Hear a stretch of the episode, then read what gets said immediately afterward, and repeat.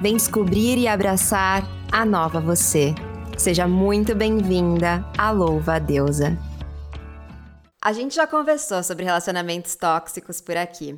O assunto tem ganhado espaço nas discussões, tanto na internet como nas rodas de amigos por aí. Mas ainda é um tema pouco explorado. Você já pensou, por exemplo, que essas relações podem estar baseadas num ciclo vicioso e nocivo de dependência? Em uma matéria para o BBC News, Emma Puig de Bela Casa, eu não sei se eu estou pronunciando tudo certo, mas vamos torcer para que sim, consultora do programa Spotlight da ONU Mulheres, disse que o relacionamento tóxico envolve comportamentos distintos que muitas vezes a vítima não consegue identificar. E se a gente tem dificuldade de identificar isso no outro, como é que fica quando a gente é que é tóxica? Como que a gente identifica na gente mesma? Olha, aqui você não vai passar pelo tribunal do falso moralismo. Então, Insetinha pode se acomodar, preparar a sua bebida, porque hoje a gente tem muito para conversar. O nosso tema de hoje é: e se a tóxica for eu? Vamos nessa? E hoje eu recebo ela, que é psicóloga clínica, pós-graduanda em teoria psicanalítica, criadora do Happy Hour, que é um espaço de estudo e compartilhamento sobre o tornar-se analista. Priscila Aurich, que é um nome muito chique. Seja muito bem-vinda! Muito obrigada, Sofia. Estou bem feliz de estar aqui com você. Ah, e eu tô felicíssima de te receber também pra gente falar sobre essa temática, que eu tô muito curiosa, já falei sobre isso nas minhas redes. A gente tem um episódio aqui na Louva Deusa sobre relacionamentos tóxicos e relacionamentos abusivos, mas agora chegou a hora de olhar para dentro. Então, vamos nessa. Priscila, acho que para a gente começar de um bom lugar, é sempre legal a gente começar de um começo, né? A gente definindo as coisas, definindo conceitos, dizendo do que a gente está falando, né? Acho que muito tem se falado sobre relações tóxicas. E exatamente, talvez, por esse, essa, esse termo ter sido tão é, difundido por aí, tão falado, muitas vezes passa uma confusão. A gente acaba ficando confusa sobre o que de fato seria uma toxicidade dentro dos relacionamentos, né? Então eu queria pedir ajuda sua para definir, a partir da sua perspectiva, o que é, uh, na prática, uma relação tóxica. Vamos lá. Acho que, como você falou, né, esse termo relacionamento tóxico tem sido muito usado, né? Cada vez mais a gente escuta sobre isso, né? Vê postagens, ver pessoas falando sobre isso. E de fato é um termo novo, né? É um termo que ele não é necessariamente é, teórico, talvez ele é mais popular, né? Uma forma de se falar sobre relacionamentos abusivos no fim das contas, né? Relacionamentos que de alguma forma fazem mal, né?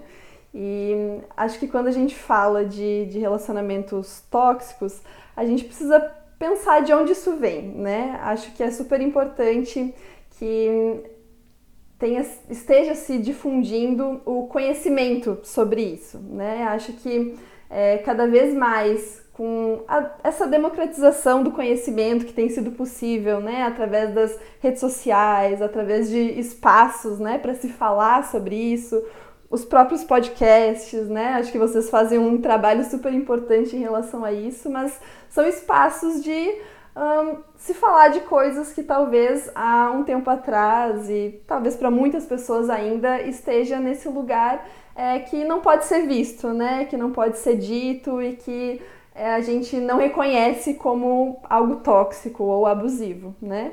Acho que é, quando a gente pode se deparar com alguém falando, né, de que, bom, talvez não seja tão, tão esperado assim de uma relação que, por exemplo, né, alguém te diga qual roupa você pode ou não usar, se você pode sair com essa ou aquela pessoa, o como, quais são as suas escolhas de vida, né? Acho que por muito tempo isso foi muito naturalizado, até hoje é em muitas relações, né, e socialmente falando, mas quando a gente vai podendo falar, né, de uh, relacionamentos abusivos, tóxicos, a gente pode dar voz a isso, né? E se perceber também nesse lugar, talvez de estar vivendo uma relação assim, ou mais difícil, né? Talvez uh, ser quem produz de alguma forma uma relação assim, né? Ou as duas coisas que também acontecem. Então, uh, quando a gente fala disso, né? A gente fala de relações em que existe pouco espaço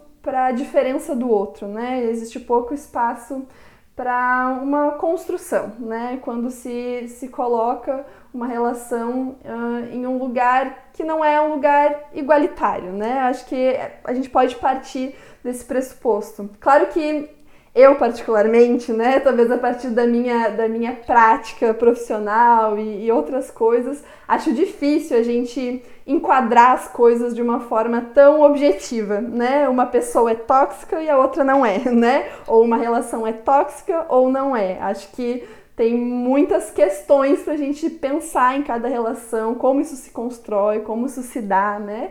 E aí a gente vai ter que ter um olhar bem particular, né? Mas obviamente vão ter alguns indicadores, algumas coisas que a gente vai ir conversando, né? Em relação ao que seria essa relação tóxica.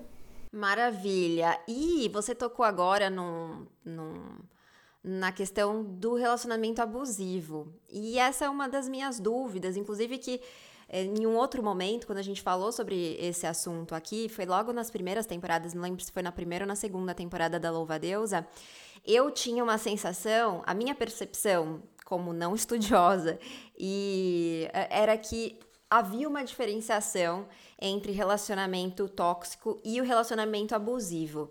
É, Para você, você, você enxerga essa diferença é, ou não? Então, acho que o, o relacionamento tóxico, né, ele dá, para mim, ele dá essa conotação. Quando se fala tóxico, eu penso naquele naquele veneno que é invisível, né, mas que vai sufocando. Eu fico pensando uh, nesse sentido, assim, né, que um relacionamento tóxico uh, tem algo que vai é, limitar, talvez, o, o, a potencialidade do outro, né, é isso que eu fico pensando em relação a a um, um relacionamento tóxico, né? O que não sei se é tão diferente de um relacionamento abusivo, né? Eu não, não consigo fazer essa diferenciação tão claramente, né? Mas entendo o relacionamento tóxico nesse uh, espaço, onde não há espaço, né? Para a diferença do outro, para alteridade. Então, na verdade, a gente pode pensar em relações é, tóxicas, né? A gente pode pensar em relações que não necessariamente é uma pessoa é abusiva, né? Eu penso que não necessariamente uma pessoa é violenta. Talvez são relações de pessoas incompatíveis, né? Incompatíveis é, nos seus caminhos, incompatíveis no que esperam uma da outra, né? E acho que um, a gente pode pensar nesse sentido o diálogo ou a abertura como um caminho também para ir se desmanchando um pouco dessa toxicidade, digamos assim, né? Pensei num exemplo aqui, né, de um, uma mãe, um filho, né? Enfim, pais, filhos, né? Em que os pais esperam algo da, da, daquele filho ou ainda o tratam, né? Um filho adulto ainda o tratam nesse lugar mais infantilizado, né? E que aqueles pais não necessariamente eles querem o mal daquela, daqueles filhos, né? Ou não necessariamente eles estão é, se colocando num lugar violento para eles. Pode ser que eles estão se colocando num lugar que eles entendem como cuidado, que eles entendem como proteção, mas de que não necessariamente de fato naquele momento de vida, frente ao que né, esse filho, essa filha espera uh, sobre a vida, sobre si mesmo, sobre as suas escolhas, não necessariamente aquele cuidado vai ser vai fazer sentido naquele momento, né? Então, eu, eu, acho importante a gente separar, né, esse lugar de tóxico, por exemplo, de um lugar de mal, né? Um lugar de maldade, um lugar de uma pessoa que olha para alguém sem nenhuma empatia e, e atropela no sentido da maldade, né? Muitas vezes a gente acaba sendo tóxicos uh, a partir de um background que a gente tem, né? A partir das ferramentas que a gente tem. Então, nesse exemplo que eu usei dos pais, né? Pode ser que, bom, aquele cuidado até certa idade funcionou, era isso mesmo que uma criança precisava. Mas aí, quando chega na fase adulta, talvez não seja mais isso, né? E seja necessário um repensar, né? Um, um, uma nova formulação, né? Uma nova construção ali daquela família. E esses pais, né, precisam olhar para si, se repensar, poder abrir espaço para um, uma nova configuração ali, né? Para aquele adulto poder ser adulto, entende? Então, é como é, é tênue assim. Então, de fato, esses pais podem estar sendo tóxicos, né? Podem estar é, realmente machucando aquele filho, aquela filha, é, não com essa intenção, né? Mas por não é, poderem se escutar, não poderem é, perceber, né? O que que é possível nesse, nessa nova configuração, assim, né? Então, uh, por isso que é tão tênue esse lugar do tóxico e, e, é tão importante a gente desvincular desse lugar de maldade, né? Desse lugar de alguém que tá ali para fazer o mal. Muitas vezes, claro, tem casos, né, de, de relações de abuso que realmente, assim, a gente a gente percebe um, um, realmente uma falta de empatia total, assim, mas muitas vezes é por falta de ferramentas, né? Falta de um poder olhar para si, ter um espaço para isso, espaço para abertura para o outro. Então, é, ser tóxico, né? Às vezes é na melhor das intenções,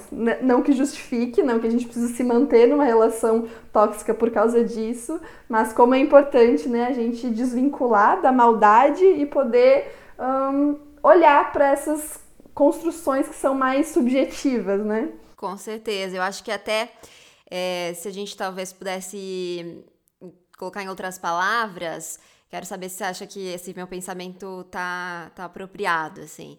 É, eu acho que toda relação abusiva é tóxica, mas nem toda relação tóxica é ainda é, abusiva, uhum. certo? É por aí mesmo, Acho né? que sim, faz sentido sim. Você falou dos, dos pais, né? E eu fico com a sensação de que a toxicidade, ela não é uma coisa que você dorme e no outro dia você acorda tóxica, né? Eu imagino que isso seja uma construção. Então, pode ter a ver com a relação que eu tive na infância com os meus pais? Com certeza. É, você falando, né, eu fiquei lembrando de, de um filme que foi lançado recentemente, que é A Filha Perdida, né? Que é uma releitura de um livro, enfim, uma adaptação de um livro. E acho que ali fala super bem, né, sobre isso que a gente está falando, sobre essa, essa subjetividade, né, em relação ao que é esse ser tóxico porque de fato eh, a gente vê a, a personagem principal e enquanto a gente vai assistindo o filme, a gente vai sentindo muitas emoções, assim, né? Muitas questões, porque ela é uma pessoa uh, que de fato não recebeu um cuidado apropriado, né? Que até pensando numa construção social também foi é, sobrecarregada com funções, com é, não recebeu o cuidado que ela necessitava, né, para poder dar conta de tudo aquilo, né, poder dar conta de dos espaços que ela estava ocupando, né, e de fato chega um momento, sem querer dar spoiler, mas chega alguns momentos, né, em que aquilo fica insustentável, né, porque como a gente estava falando, falta ferramentas, né, falta falta possibilidades para ela poder é, cuidar do outro, né? No, no fim das contas, assim, esse cuidado não é algo que a gente aprende, né, lendo sobre isso, né? É algo que a gente precisa introjetar, né, psiquicamente. A gente precisa é, ter o nosso corpo falado, né? O nosso, as nossas emoções nomeadas, né? A gente precisa de um outro que vá de um outro, né? A psicanálise fala de um outro com o O maiúsculo, né? Não é uma pessoa, é esse outro para além da gente, né? Que vão ser pessoas, vai ser a sociedade, vão ser vários outrinhos, né? Que vão dizendo pra gente, né? Desde o nosso corpo, ah, aqui é a barriguinha, aqui é o olhinho, desde ah, isso aqui é raiva, ou isso aqui não pode acontecer, né? O, seu corpo é, não, não pode ser violado dessa forma, né? São coisas que a gente vai aprendendo, né? Nessa experiência de cuidado de um outro e que se essa experiência de cuidado não acontece, não se estabelece, essas fronteiras elas ficam muito confusas, né? E aí fica difícil de entender o que o outro pode fazer comigo, né? O que, qual é o espaço que o outro tem e, e qual é o ponto que não, esse corpo é meu ou as, as escolhas são minhas e esse outro não pode entrar aqui, né? Qual é o limite disso? Então isso são coisas que a gente vai sendo construído, né? Desde o momento em que a gente nasce, né? E de fato uh, existem pessoas que não recebem né, esse cuidado um, de, de, uma forma que dê para introjetar isso, né? E, e, e, ter esse cuidado de si, né? Que a gente só consegue cuidar da gente quando a gente receber um certo cuidado, né? Mas claro que nem tudo está perdido, né? Por isso que existe análise, terapia, para que a gente possa. É, reconstruir esse cuidado, né? A gente possa ter as nossas palavras cuidadas, a gente possa ter, criar, construir outros espaços de cuidado, um cuidado da gente também, para poder ir compreendendo quais são, né, esses limites, enfim, até, até que ponto a gente pode dar espaço para o outro, né? E até que ponto, não, aqui você não, não passa, né? Porque isso aqui diz respeito ao, ao que é meu, enfim. E quando você fala de né, cuidado com a gente, eu penso né, se talvez essa, essa nossa. Né, tem gente que está sempre em relações tóxicas, né? Frequentemente sai de uma relação tóxica para outra relação que também é tóxica, que faz mal de alguma maneira. Eu queria saber se você acha que essa, essa constante presença em relacionamentos tóxicos é uma forma de se auto-intoxicar também. Então, isso é super interessante, né? Tem um, um texto do Freud que é Recordar, Repetir e Elaborar, o nome desse texto, né? E, enfim, ele, ele vai tecendo algumas ideias que estão presentes em, em toda a obra dele, mas de que ele diz, basicamente, né, de que, como eu vinha falando, existem certas faltas que vão sendo marcadas, né? E aí a gente repete na tentativa inconsciente de resolver aquela questão, né? Na tentativa inconsciente de poder de alguma forma elaborar aquilo. E a gente faz isso no ato, a gente faz isso é, repetindo aquela cena, né? Aquelas cenas da infância. Então, um exemplo, né? Uma criança que uh, não pôde ser cuidada, né? Uma criança em que teve um, relações né, com esses cuidadores primários, né, uma relação de não cuidado, né, uma relação em que o amor, entre muitas aspas, estava muito associado a uma violência, né, a, ou a uma submissão quase total, né, uma, famílias muito autoritárias, por exemplo. Um, essa criança vai sentindo isso, né, vai é, absorvendo, digamos assim, esses padrões, esses jeitos de, de amar, né, entre aspas, de novo, esses jeitos de se relacionar. E, mas isso vai causando sofrimento, obviamente, né? Isso vai causando marcas de sofrimento. E na vida adulta, né, nesse percurso, essa pessoa vai buscar resolver isso, né? Resolver essa marca que ficou através do ato, porque isso se torna inconsciente, né? Isso vai ficando nesse, nesse inconsciente. Então, para se resolver, se resolve repetindo. E aí a gente vai e procura um mesmo que a gente fale, não, nossa, meus pais, sei lá, foram péssimos, sofri essa violência, aquela violência, né? Fui sofri coisas difíceis. É, mesmo assim, a gente vê isso, né? A gente vai e procura pessoas que, de alguma forma, é, repetem aquele, aquele, aquela violência, né? Algum traços, né? Claro, não vamos ir para uma coisa estereotipada, né? Que lá ah, a gente procura uma pessoa igual aos nossos pais. Não é isso, assim, mas existem traços que de fato se repetem, né? E na psicanálise, nesse texto que eu citei, o Freud traz de que a gente só pode elaborar isso se a gente poder, puder recordar e falar sobre isso, né? Então, recordar essas marcas, olhar para essas violências vividas ou essas experiências, né? E poder, de fato, falar, porque aí a gente uh, tira isso do ato, né? Tira essa repetição num lugar de que a gente precisa ficar vivendo, né? Porque o que, que acontece no fim das contas? Eu vou me relacionar com uma pessoa uh, violenta de novo, abusiva, né? Nesse exemplo que eu estou usando, na esperança de que não, mas essa pessoa vai redimir, entende? Não, essa pessoa vai fazer diferente, ela vai provar que eu sou amada, ela vai provar que eu posso ser amada, né? E claro que nesses casos, de fato, isso não acontece, né? É uma violência que se repete, se repete e essa esperança segue ali, né? Então, na psicanálise a gente entende que a forma, né, de, de poder Uh, não mais se colocar em, em, em, relações como essa, né? É poder de fato falar disso, né? Olhar para isso, olhar para essas marcas e, bom, o que é que eu estou buscando aqui, né? O que é que me faz repetir, repetir, repetir, me machucar de novo, me machucar de novo? E falando sobre isso, a gente pode é, elaborar isso na fala e não mais no ato, né? Na repetição concreta. Isso se dá em muitas coisas, né? Porque eu consegui, enquanto você falava, lembrar de várias situações em que eu mesma fui, fiz isso, de repetir situações é, que me causaram dores no passado e que eu não tinha consciência, na verdade, né? Até esse momento de que eu tava tentando solucioná-las, né? Então não tem nada dessa, assim, o que funciona mesmo é a gente é, ir para terapia, ir para psicanálise, né? Fazer é, essa fala consciente, enfim, sobre o que aconteceu para a gente conseguir elaborar, né? E quando a gente, inclusive, muito nessa sua é, nessa sua narrativa, né?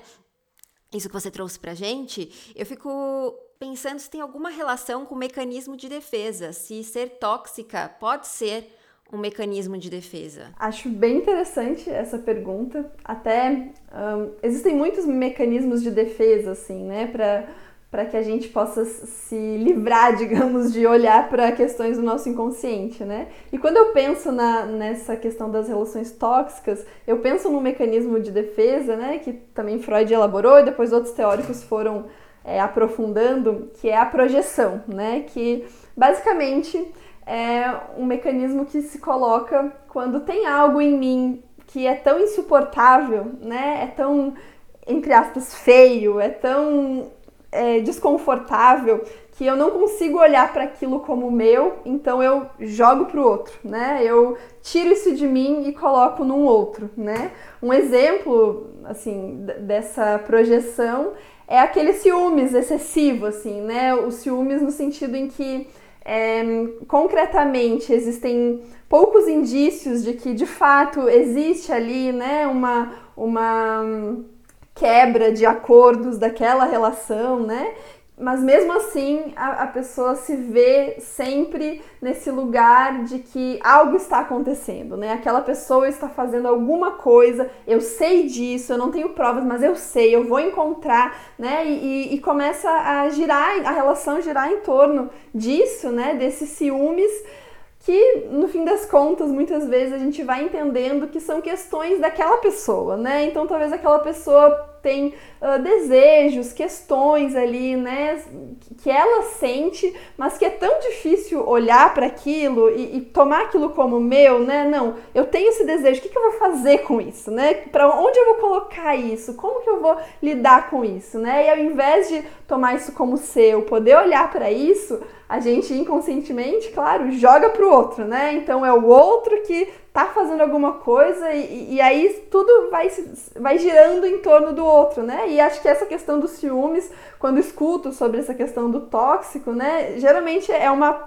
uma questão que aparece muito, né? Desse, desse ciúmes e também até que ponto, né? É, uh, quais são as combinações de cada relação, enfim, mas o ciúmes aparece né, nessas relações tóxicas, né? Que é esse ciúmes excessivo, esse ciúmes em que não abre espaço para a singularidade do outro, para o outro ter construir relações para além daquela dupla, né, daquele, daquela relação, enfim, né?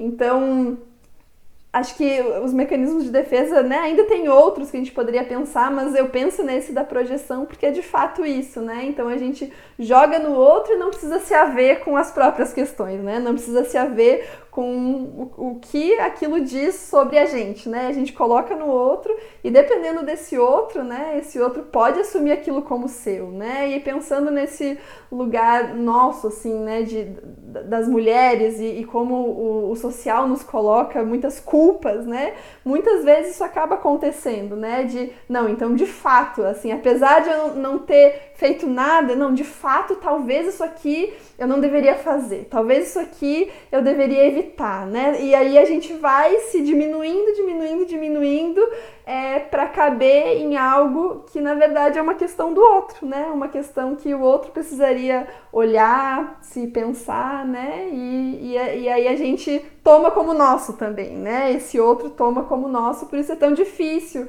é, identificar, né, pessoas que estão em, em, relações abusivas, tóxicas, assim, pensando até nesse relacionamento, é, como muitas vezes é difícil mesmo se ver nesse lugar, né, identificar isso, se perceber, porque essa pessoa vai tomando também a responsabilidade para si, né? Sim, é muito difícil também porque eu acho que muitas vezes a própria pessoa que é tóxica, né, ela, como a gente tem falado aqui ao longo do episódio, ela, é difícil ela mesma se entender, né? Entender o que está acontecendo. Não é tão simples assim. Muitas vezes ela nem consegue ter é, essa visão muito nítida do que é, do que está gerando isso, né? Do que leva ela a cometer essas atitudes. Inclusive, é, eu queria saber, né, se, é, de uma seguinte situação, assim, em que a pessoa ela começa a agir de forma tóxica, né? Ela começa a ser tóxica dentro do relacionamento, porque e aqui eu tô pensando na minha analista, assim, que ela sempre me,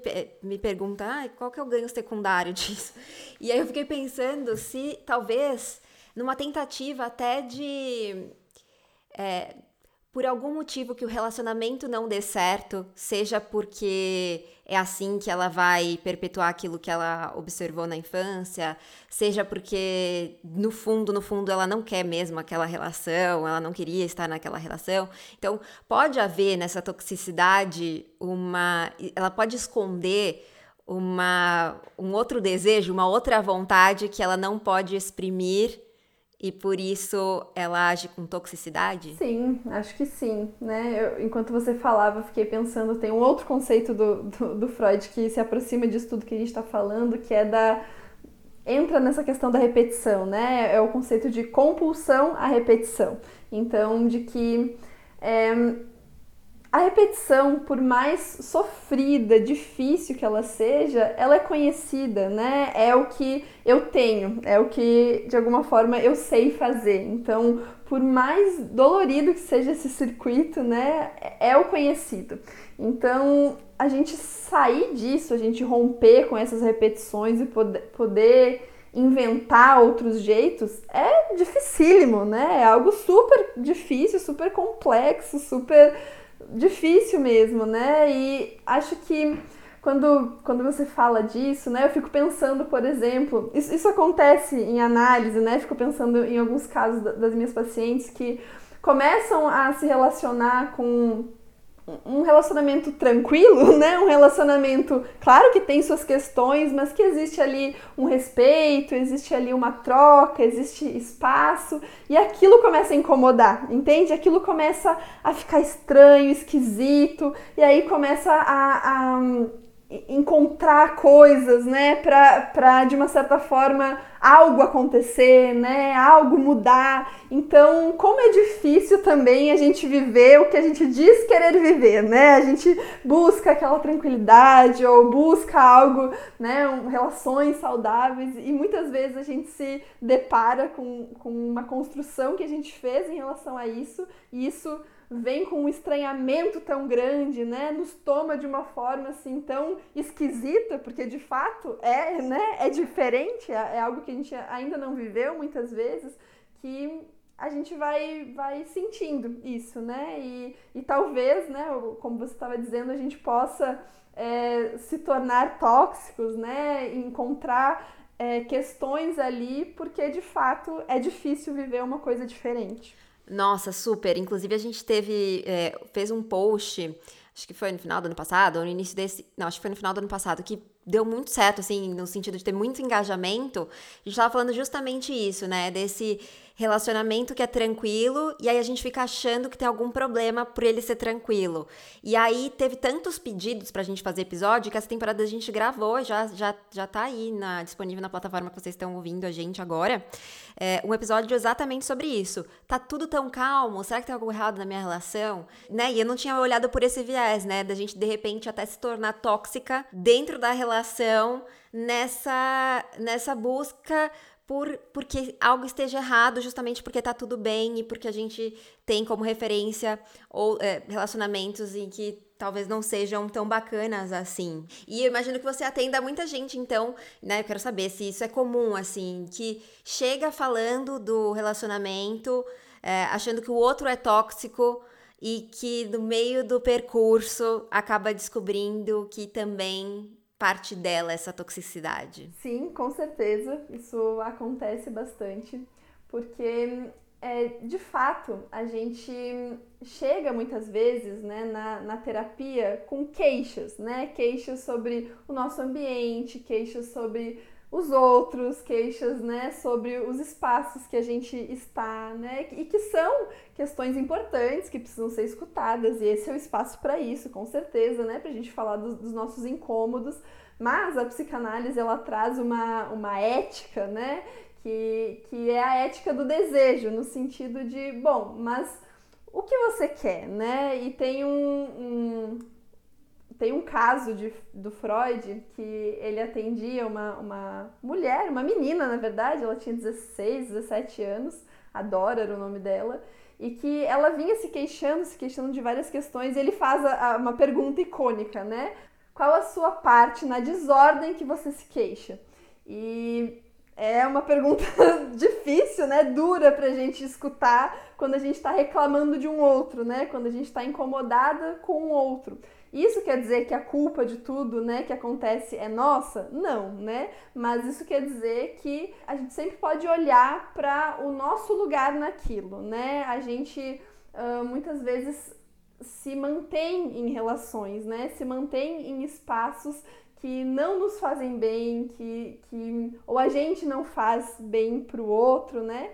Mas como é difícil a gente tomar certas coisas como nossas, né? Como a gente estava falando antes do mecanismo de defesa, da projeção, como é difícil a gente assumir o que é nosso, né? Então, sim, com certeza, no, no trata o tratamento é esse espaço para a gente fazer essa pergunta, né? Qual é a sua parte na desordem que você se queixa, né? Então, o que, que a gente vai fazer com isso? Porque quem está ali comigo é uma pessoa, né? Eu não atendo, por exemplo, famílias, eu não trago todo mundo para o consultório, eu atendo uma pessoa e o discurso que ela tem sobre todas essas outras pessoas que estão na vida dela, né? Então a gente tem ali uma pessoa e é a partir dela que a gente vai poder fazer alguma coisa, né? Então, é, com certeza a análise é esse espaço para ir se percebendo também nessas questões não tão bonitas, né? Não tão maravilhosas sobre nós mesmos, assim, né? Então, com certeza a, a análise é esse espaço para ir se percebendo né, nas, nos sentimentos mais primitivos que a gente fala, né? Que é aqueles sentimentos lá da criancinha, que é inveja, é raiva, ciúmes, tudo isso a gente olha e acho importante também a gente pontuar de que sentir tudo isso não nos faz uma pessoa tóxica, né? Inclusive, é muito difícil a gente viver uma vida sem sentir tudo isso, né? Eu diria que é impossível. Se a gente não tá sentindo, talvez é porque a gente tá projetando para fora da gente, né? A gente tá colocando num outro lugar. Mas assim, é super esperado que a gente sinta essas coisas, né? Então, o que a gente vai fazer é olhar para elas e pensar, bom, o que, que a gente vai fazer com isso, né? Qual vai ser a minha parte nisso tudo? Então, olhando para esses, esses sentimentos, né? Raiva, inveja, ódio, tudo isso, uh, e poder dar espaço, espaço para se falar disso, espaço para se pensar no que, que a gente vai fazer a partir disso, né? Espaço para pensar o que dessa raiva é, são de questões minhas, né? O que de fato tem algo ali na, num outro que está extrapolando, né? Que está me violentando, que está me machucando e eu não vou poder me manter naquela relação. E bom, como que a gente vai fazer para sair disso, né? Então são movimentos importantes, mas que a gente só faz quando a gente tem a coragem, que é algo difícil, de tomar aquilo como nosso, né? Tomar situações em que a gente está, não no sentido da culpa, de novo, né? Não no sentido de tomar a culpa como nossa, mas no sentido de quais são os possíveis a partir de mim, né? Quais são os possíveis a partir do que eu tenho aqui? Como que eu vou é, lidar com tudo isso, né? Qual é a dança que eu vou encontrar para rebolar aqui nesse, nessa música, né? Então, acho que é um pouco disso. Muito boa essa pergunta, muito boa. E, inclusive, eu queria te perguntar quais outras perguntas, muita pergunta, pergunta, pergunta, mas quais outras questões a gente pode fazer a nós mesmas como uma forma de entender se eu sou, se eu tô gerando uma toxicidade, né, para minha relação. Que outras perguntas você acha importante a gente fazer a nós mesmas? Bom, primeiro, acho importante a gente pensar está havendo espaço para o outro ser quem ele é ou só espaço para o outro ser quem eu espero que ele seja, né? Claro que a gente tem expectativas em qualquer relação, né? Essa história de ah, não cria expectativas, ela é um pouco ilusória assim, né? A gente onde existe desejo, onde existe afeto, vão existir expectativas, né? É importante a gente escutar essas nossas expectativas, mas entender se está havendo espaço para o outro ser o outro, né? Porque o, o outro vai ser uma pessoa diferente da gente, né? Que vai ter uma vivência diferente, vai ter visões diferentes, né? Vai ter muitas coisas uh, diferentes e a gente precisa pensar se está tendo espaço para o outro ser outro ou o outro precisa ser um grude meu, né? Uma cópia ou uma extensão minha, porque no fim das contas acho que é, é isso que causa as maiores violências, assim, né? As maiores machucados em relações, né? É esse essa noção de que o outro não é outro, o outro é uma extensão minha. Então, se o outro acorda um dia e diz: "Ah, hoje eu vou para academia, né? E, bom, deu um espaço aqui, vou para academia.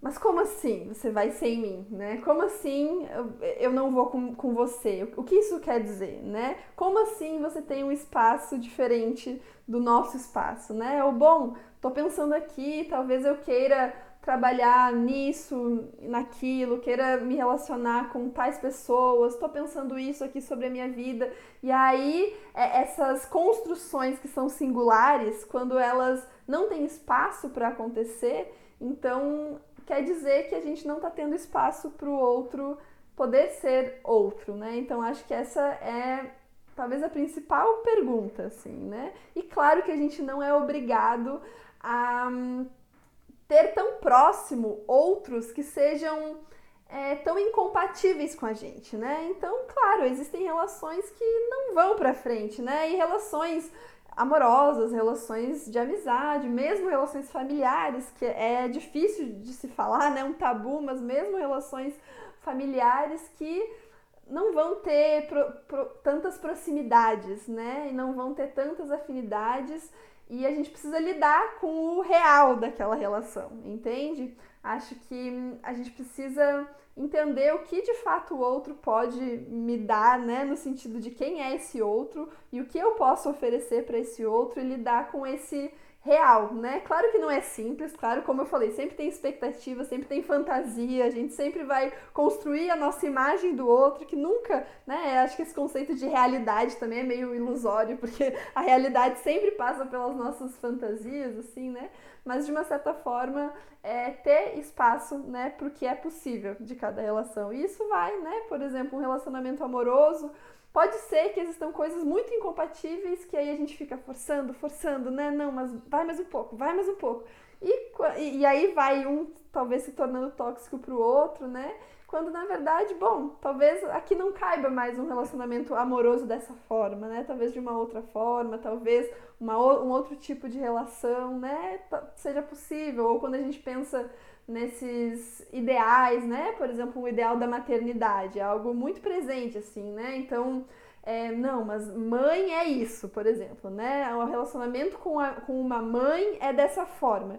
E quanto sofrimento, né? Eu escuto de pessoas que não têm essa relação ideal com a mãe e isso gera muitas questões, muitas culpas, enfim e de que, bom, mas que mãe é essa, né? Ou que sujeito é esse? O que, que eu tenho aqui de, de que eu posso realmente olhar para essa pessoa, né? O que ela tem para me oferecer, o que eu tenho para oferecer para ela e o que vai ser possível de proximidade e distância nessa relação, né? Então, uh, acho que essa questão do, do tóxico também vai muito de a gente pensar talvez seja uma próxima pergunta, qual é a proximidade possível para essa relação, né? Pensando então em todos os tipos de relação. Porque às vezes é isso, às vezes é possível alguma relação, mas numa distância maior, né? Ou numa proximidade maior. A gente precisa pensar quais são as proximidades possíveis, porque senão às vezes a gente tá ali, né, forçando uma coisa que só machuca, só machuca, só machuca e fica preso num ideal, não, mas é a minha mãe, é a minha não sei o que, mas tem que ser assim, e aí a gente fica ali se, se machucando mesmo, né? E, e, se, se violentando ou violentando o outro, porque tenta encaixar o outro nesse ideal. Então, não, você tem que ser assim, né? Uma filha faz isso por uma mãe, ou né, um namorado faz isso pelo namorado, enfim, né, coisas desse tipo, que aí a gente vai de novo, né, encaixotando, tentando encaixotar o outro numa caixinha que às vezes ele não cabe, né, e não precisa caber muitas vezes. Você acertou em cheio, era exatamente a pergunta que eu ia fazer. É, então, pelo que eu tô entendendo, não é necessariamente, né, pensando numa relação uh, romântico-afetiva, né? Eu não necessariamente preciso terminar o relacionamento se eu me reconheço como tóxica, mas eu preciso repensar sobre essa relação. É isso mesmo? Sim, com certeza, né? Porque as relações elas se dão de diversas formas, né? E né, cada encontro né, romântico, afetivo, vai ter e precisa ter, de uma certa forma, algumas uh, combinações, né? Não que ah, a gente vai fazer uma lista de regras aqui, não é isso, né? Mas assim, precisa ter algum. Precisa ter diálogo, né? Precisa.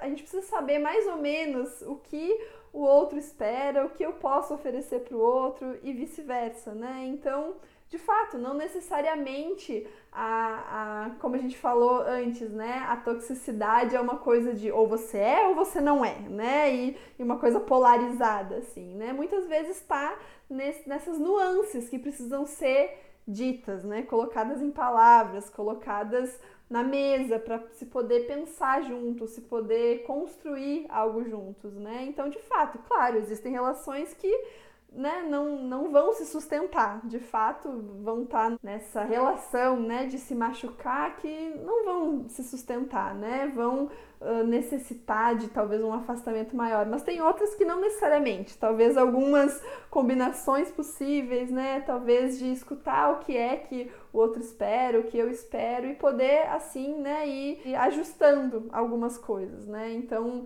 uh, muitas, muitas questões envolvidas nesse ser tóxico tem a ver com isso, né? De, do que eu espero ser diferente do que o, que o outro pode me dar, né? E aí a gente fica ali né? Um tentando encaixar o outro na sua própria caixinha e sem conseguir olhar para o que pode ser possível daquela relação, né? Com certeza. E uh, eu também fico curiosa para saber se, se eu me reconheço como tóxica numa relação, não quer dizer que eu vou ser tóxica na minha relação seguinte, né? Isso pode mudar. Eu tô pensando até no, no episódio que a gente acompanhou o ano passado, né? O Brasil inteiro viu é, no BBB a Carol Conká, que ela acabou se tornando uma pessoa tóxica ali para algumas pessoas, né? Então ela teve relações tóxicas dentro do programa mas que depois ela foi super cancelada, né? Tudo que, que a existência dela foi totalmente é, se tornou só isso, né? A gente resumiu a Carol com K só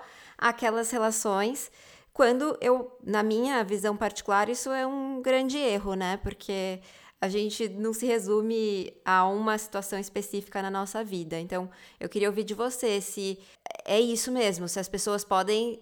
Quer, se ela é tóxica numa relação, não quer dizer que ela vai ser tóxica em outra. Com certeza. De novo, se a gente colocar isso como uma característica fechada, né? Quase um, um tribunal, assim, né? Acho que foi um pouco o que aconteceu com a Carol Conká, né? foi uma sentença para ela, assim, né? É, você é isso e pronto, né? E aí todo esse movimento de cancelamento, que também é super. É ótimo pra gente encontrar vilões, entende? A gente. Ah, essa pessoa aqui é ruim, essa pessoa é tóxica, ela é má. Então eu não sou, né? Então a gente se livra disso, né? Coloca ali no, num extremo toda, toda essa coisa ruim e aí a gente se livra de olhar pra gente também, né? Então, com certeza, né? A gente a gente muda, a gente tem essa possibilidade, a gente tem essa possibilidade de transformação, né?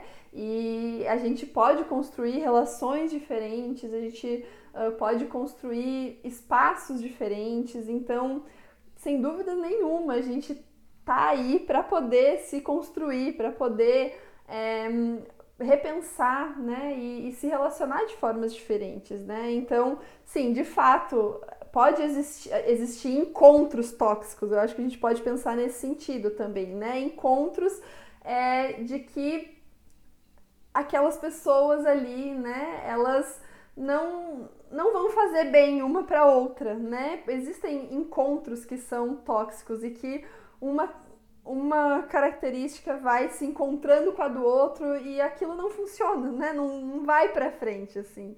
Então, existem podem então existir esses encontros tóxicos e que talvez em outros encontros a gente vai é, tendo mais espaço, né, para se construir de uma forma diferente, né? Então isso é super importante. Mas claro, a gente não pode colocar tudo na do outro de novo, né? Não, então eu vou sempre procurar a pessoa que vai, né, vai aflorar tudo de bom em mim. Isso também é perigoso, né? Mas com certeza existem encontros que nos possibilitam muito mais, né? De a gente poder se, se construir mesmo, se experimentar nesse, nesses lugares, assim, né? Nessa uh, construção compartilhada, né? Só que para isso a gente também precisa estar disposto a se encarar, né? Se encarar de frente, se olhar, olhar para uh, todas essas, essas coisas não tão bonitas que habitam em todos nós. E como que a gente faz para se olhar então? Né? Porque eu imagino que esse seja também um passo importante a partir do momento que eu me reconheço como uma pessoa tóxica, né? Então, como que a gente faz a partir disso? Então, Claro que eu vou puxar a brasa pro meu assado, né? e dizer que análise, terapia é super importante nesse processo. Mas também não sou das que acham que terapia e análise resolve tudo, né? Tudo seria resolvido com, com isso. Acho que não, né? Acho que a análise ela é um espaço de olhar para algumas coisas, mas é um espaço que não tem um fim em si mesmo, né? A gente na psicanálise a gente fala do que acontece a posteriori, né? Ou seja, depois da sessão, como aquilo reverbera naquela pessoa, né? Como isso vai fazendo sentidos, vai se encontrando com o que ela está vivendo. Então, Claro, a, a análise é, é, super importante, né? É um, um, espaço ali sem julgamento, um espaço de uma escuta qualificada, de alguém que vai poder olhar para esses pontos e num espaço cuidadoso, de sigilo, vai um, auxiliando mesmo, né? A esse olhar para si, né? Que é, aí fica um olhar menos solitário, né? Tem alguém ali olhando junto e cuidando junto, então acho que isso é algo super importante. Um, em segundo lugar, acho que assumir que a gente tem responsabilidades, né? De novo, eu sempre acho importante pontuar isso. Não é culpas, né? Não é assumir algo para se culpar, se castigar, se colocar, né, tudo sobre si, mas assim, pensar nas responsabilidades em relação ao próprio desejo também, em relação ao que a gente quer viver, em relação ao que a gente pode viver, o que a gente consegue viver, o que a gente está disposto a viver, né? Pensando em relacionamentos também. Então, acho que esse caminho, né, de, de se responsabilizar por algumas coisas, entender quais são as próprias responsabilidades e arcar com elas, né? Eu acho que é, é um, um outro passo, né? Outra coisa que eu acho importante também, sempre com, com cuidado, né? Mas é de poder escutar, né? Se escutar, como a gente se escuta, né?